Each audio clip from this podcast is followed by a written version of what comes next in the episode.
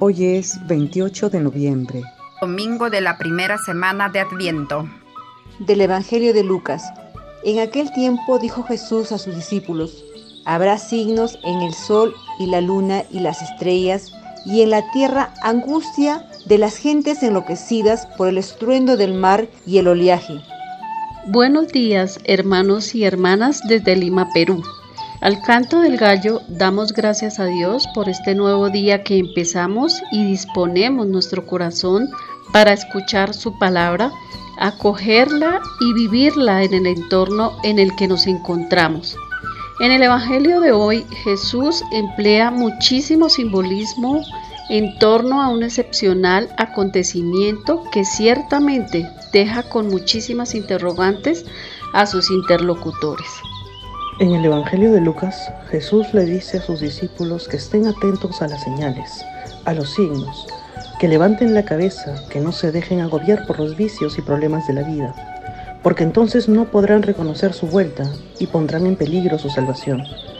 Lo que Jesús nos pide a nosotros a través de este Evangelio es que tengamos siempre nuestra cabeza elevada hacia Él, nuestro corazón abierto hacia Él, que reconozcamos en nuestro prójimo su amor y su sacrificio, que mientras estemos despiertos y pidiendo mantener la fuerza para enfrentar a los agobios de la vida, estaremos en su presencia y podremos reconocer nuestra salvación a través de sus enseñanzas hechas realidad.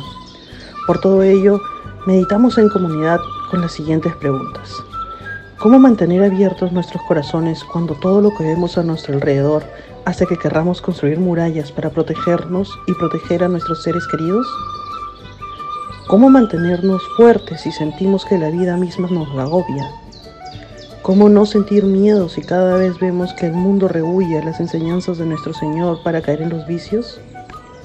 Y damos gracias a Dios por los que hoy nacen y cumplen un año más de vida Pedimos por todos los que están enfermos para que nuestro Señor les concede el alivio necesario a sus dolencias y enfermedades.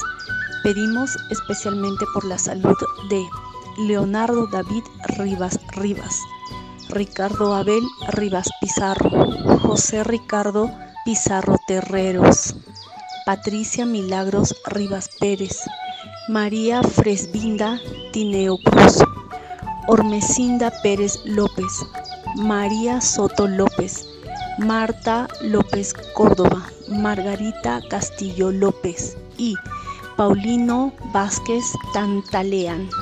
También rezamos por nuestros amigos y familiares que han partido a la casa del Padre, que descansen en paz y que nuestro Señor brinde el consuelo y fortaleza necesaria a cada uno de sus familiares.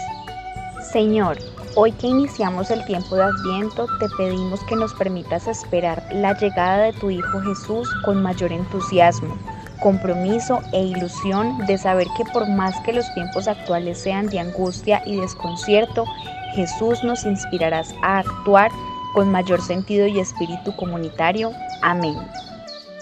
Y recibimos la bendición del Reverendo Padre Santiago Guamán de la Cruz miembro integrante de la comunidad formativa del noviciado agustiniano Nuestra Señora de la Gracia en Lima, Perú.